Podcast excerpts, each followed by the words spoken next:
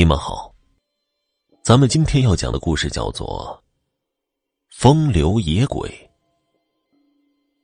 村南的杨某，以做豆腐为生，每日在村间叫卖，除了辛苦一些外，家中的日子也算过得去。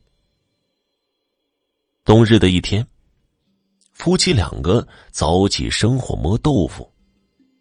媳妇儿在灶下生火，杨某到外面抱柴火。他忽然听见大门外好像有人说话：“谁这么早啊？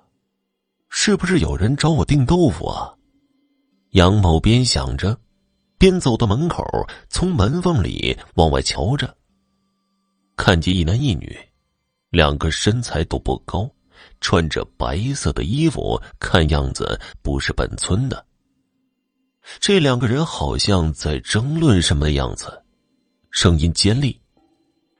杨某听了半天，也不知道他们是在说什么，但看样子，也不是来找他买豆腐的。他正想回去呢，这一男一女忽然就抱在一起亲热起来，亲嘴儿的声音啧啧可闻。杨某觉着好玩，弯着腰，撅着屁股，从门缝里就瞅着。两个白衣人亲了一会儿，便有些生粗气促起来。那男的上下其手，把女人的衣服一层一层的褪下去。杨某看得入神，不觉也有些口干脸热起来。杨七进了灶堂。等着丈夫抱柴来生火，这左等也不来，右等也不来。这家伙又干啥去了？这么大早的，抱个柴也不痛快，真是急死人了。说着，人就出来了，站在家门口往柴火堆边上瞅，也没看见人影就往前院走。黑暗中，就瞧见丈夫一个人趴在大门上，不知道在干什么，也走过去看。杨某听见身后的声音，回头看见是自己的妻子过来了，急忙向他摇手示意，叫他不要出声，又指指门缝，意思是要他也过来瞧瞧。杨基就顺着门缝往外面看。可是她却什么都看不到，只见丈夫看得很是出神，脸上还挂着一种莫名其妙的笑容，心里先是恼火，继而就想到这大早上的，是不是撞了邪了，就有些害怕起来，大喝了一声：“你干什么呢？”杨七过来的时候，杨某正看得起劲儿呢。眼看那男的把自己的裤子往下一拉，就要行那野合之事了，不料他媳妇儿却嗷的一嗓子，这一叫惊动了那两个白人，呼的一下就不见了。杨某直起身子来，正要埋怨他媳妇儿几句，就听鸡架上的公鸡正好一声声的打起鸣来。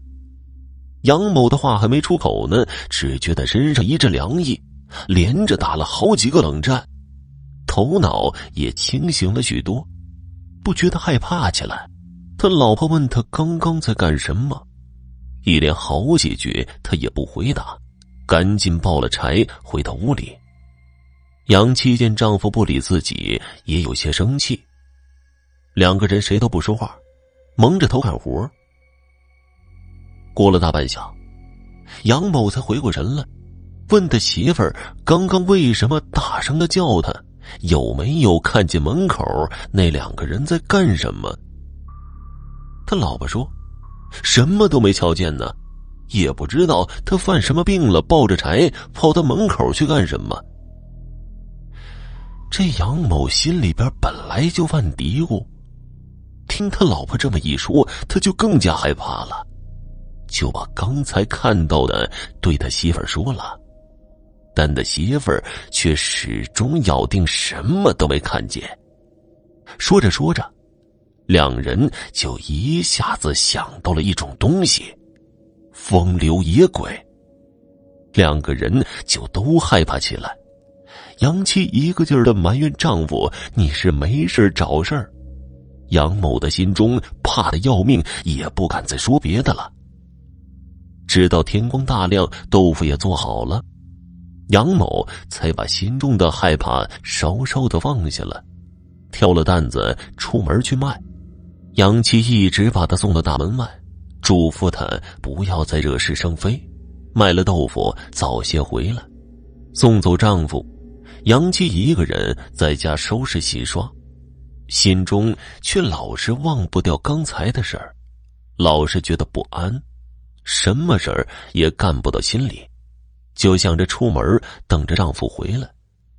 刚刚走到门口，就见隔壁王老爹的儿子王三儿一路小跑过来，老远就喊他：“嫂子，快去看看杨哥，他跌倒了。”杨七知道出事儿了，忙随了王三去。老远儿就见一群人围在那儿。杨七分开众人，看见杨某倒在地上，双手抱着腿在那里呻吟，两个豆腐桶也翻倒在地上。杨七赶紧扶起丈夫，问他怎么会跌倒。杨某呻吟着说：“不小心踩在冰上了，滑了一跤。”杨七就看地下，却没见到有什么冰，心中就知道一定是和早起看到的风流野鬼有关，也就不再多说，忙扶了丈夫回家。王三儿在后面给他们拿着豆腐桶。回到家，杨七见丈夫的伤势也不算太严重，就是膝盖上青了一块，赶紧找村医抹了点药水。